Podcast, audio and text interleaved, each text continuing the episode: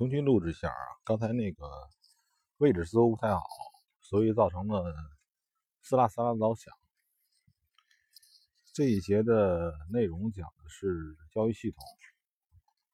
这个交易系统这个四个字呢，嗯，似乎是比较老调重弹了。呃，所有的人，所有的大咖们都在讲交易系统，似乎这个你的交易。没有系统，就没有固化，没有机械化。那这样的话，就是呃，似乎是一种不成熟啊。这个系统就是你的交易的方式还没有成熟的这样的一个说法。但是呢，其实这个呃，我们可以这个四个字的实际内涵，很多人并没有把它深刻定义。呃，其实可以定义为什么呢？就是现在很多定义方式是是不对的。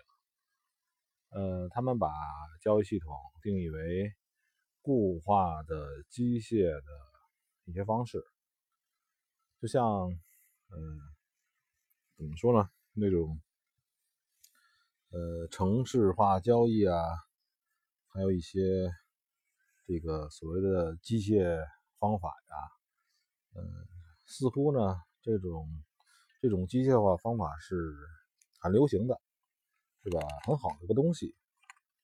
就这个恰恰是喝口酒啊，就是他们这些人内心脆弱的表现。呃，我认为呢，就是我的交易原则里边有有几个项呢，就是顺势、清仓、止损。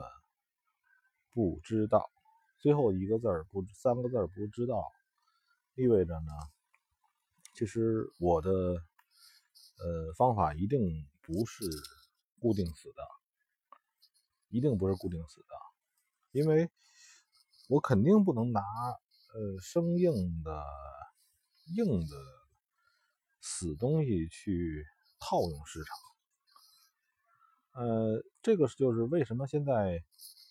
电脑的交易还没有出来，呃，电脑的自动交易还是比不过人脑，对吧？如果电脑交易已经出来了，已经那个很好的出来之后，那真的是人已经没有交易的必要了。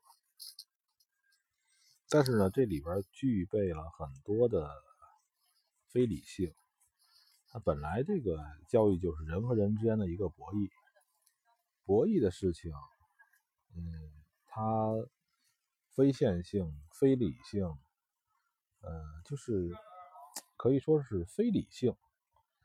非理性这种事情呢，把它用电脑来去做，非理性和逻辑是相矛盾的。既然我们的电脑、我们的机械化的，呃，这样的系统都是逻辑的。逻辑的就和非理性相冲突，所以呢，我现在说的是，我们一定要从心里鄙视交易系统。呃，因为大多数人所意味的交易系统是那种固定的、死板的，那种怎么说呢？那种跟灵活的市场所相。不符的，呃，我之前也说过，我们小投资者的两个利器就是时间，还有你的灵活。如果你用一个死板的东西，你就丧失了灵活。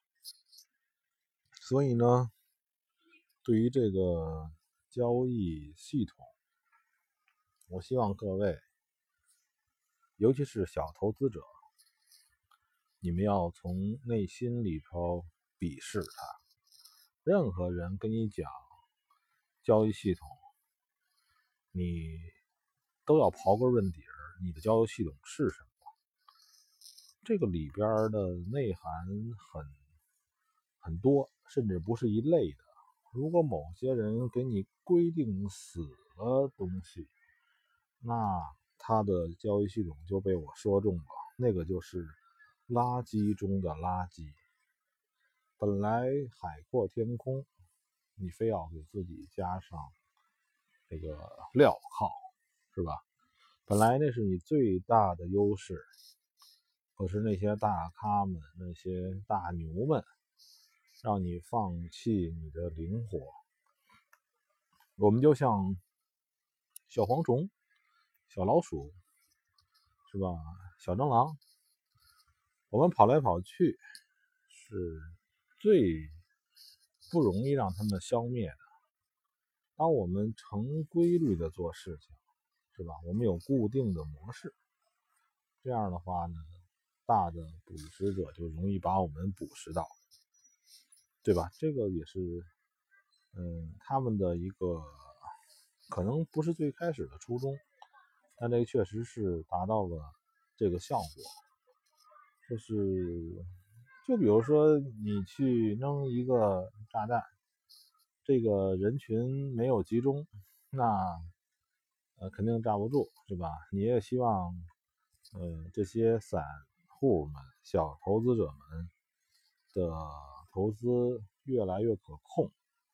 越来越理性，对吧？这样的话就容易被你所猎杀。